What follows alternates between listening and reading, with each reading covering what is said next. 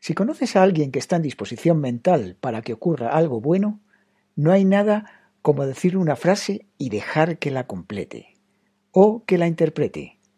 Ellos mismos se meterán en el laberinto. Y esto es de lo que vamos a hablar hoy, de los peligros de la interpretación en los anuncios de empleo. Cuidado que no os engañen. O mejor, que no lo hagan terceras personas ni vuestro propio cerebro.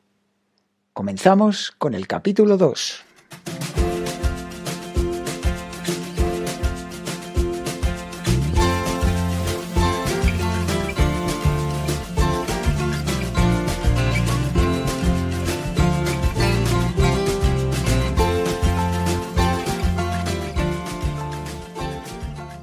Buenos días a todos y bienvenidos al podcast ¿Y es esta tu mejor versión?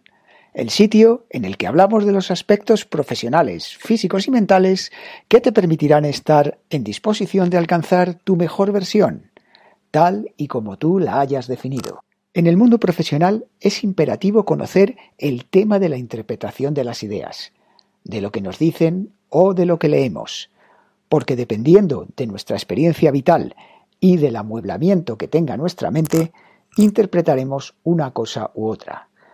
Os aseguro que ante una idea neutral, cada uno puede interpretar lo que quiera. No habrá dos personas que interpreten lo mismo. Y eso luego lleva a problemas. Y para demostrar esto con un ejemplo muy simple, podéis hacerlo con vuestro compañero. Podéis decir, vamos a ver, vamos a imaginarnos un camión de bomberos. Y después pregúntale los detalles al compañero y luego que el compañero te los pregunte a ti a ver a qué conclusión llegáis. Por ejemplo, pregúntale, ¿tú te has imaginado un camión de bomberos? ¿En qué dirección iba? ¿Llevaba la sirena puesta? ¿Por dónde iba había tráfico? ¿Desde dónde te lo has imaginado? ¿Que venía de frente a ti? ¿Te lo has imaginado por la parte de atrás? ¿Te lo has imaginado pasando de lado? ¿Te lo has imaginado a vista de pájaro? Oye, eh, en esa imagen que tú te has imaginado, ¿se veía fuego? ¿Se veía dónde estaba el humo? ¿Se veían las llamas? Por cierto, ¿qué tiempo hacía? ¿Hacía sol? ¿Llovía? ¿Estaba nublado? ¿Y, ¿Y cómo era el camión? ¿Era un camión tipo español, pequeñito, así un poquito achatado? ¿O era tipo americano, reluciente, lleno de escaleras, con bomberos colgados a los lados? Como podréis ver, cada uno se ha imaginado la historia como le ha dado la gana. Y ese es el problema. Ahora vamos a pasar a verlo en anuncios de ofertas de empleo. Ya veréis la sorpresa que nos llevamos. Antes que nada, querría comentaros que los ocho o nueve siguientes ejemplos que vamos a ver los he sacado de una de las cinco empresas top en España en temas de reclutamiento. Evidentemente no voy a decir el nombre por si me inscriben en la lista negra, pero bueno, eso no debería importarme porque yo creo que ya estoy en todas las listas negras posibles. Vale, comencemos. Número uno, horario flexible. Pues la verdad, yo no sé qué quieren significar con esto. Puede significar que la entrada y la salida eh, son flexibles. A lo mejor puede significar que me puedo saltar la hora de la comida, hacer toda mi jornada de un tirón y salir temprano. Hoy en día también podría pensar que permite el trabajo desde casa. También podría imaginarme que tengo libertad para hacer el reparto de horas semanales según a mí me parezca. Pues eh, la verdad es que no lo sé. ¿Qué pensáis vosotros que puede significar? 2. Ambiente muy bueno de trabajo. Bueno, esta, esta está para enmarcar. Ambiente muy bueno de trabajo, ¿para quién? Y cuidado, porque esto, si va unido con guardería, bonos comida, café y bollos todos los días, día libre el, día de tu cumpleaños, seguro médico o ayuda para ir al gimnasio, pues eh, suena como si te quisiesen organizar la vida. Y después a mí me surge otra pregunta. Eh, si me estás dando todo esto, eh, supongo que habrá un sueldo.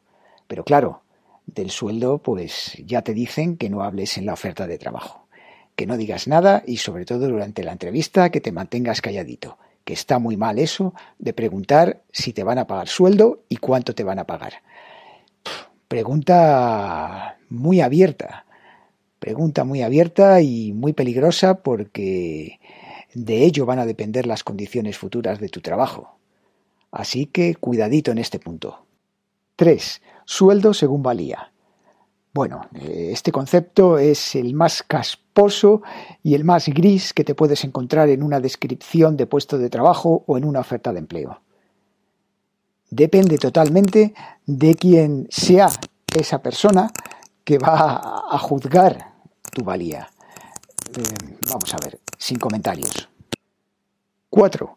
Manejo del paquete Office. Simplemente manejo. Vale, yo conozco a alguien que es capaz de hacer tres frases en Word, hacer media tabla en Excel y una diapositiva en PowerPoint en la que ponga en este bar no se fía. Vale, enseguida le mando para allá. 5. Conocimientos de francés y alemán. Esta sí que es buena. Vale, yo creo que con croissant, amélie y café au lait en francés y en alemán Beckenbauer, Spionen y Oktoberfest, eh, yo paso. Yo creo que, que esto es lo que están pidiendo. Vale, sigamos a la próxima. 6. Posibilidades reales de promoción. Cuidado, que no os están diciendo que a vosotros os van a promocionar. Eso quiere decir seguramente que alguna vez alguien fue promocionado. Mi experiencia es que la última vez que yo pregunté me dijeron, sí, hombre, claro, por supuesto, el antiguo vendedor pasó a director comercial. Y luego resulta que el antiguo vendedor era el hijo del dueño. Vaya, hombre, qué casualidad. Cuidado con las interpretaciones. Y siete, cuando pone eso de su labor será captar nuevos clientes. Cuidado, cuidado, que esto es un auténtico agujero negro.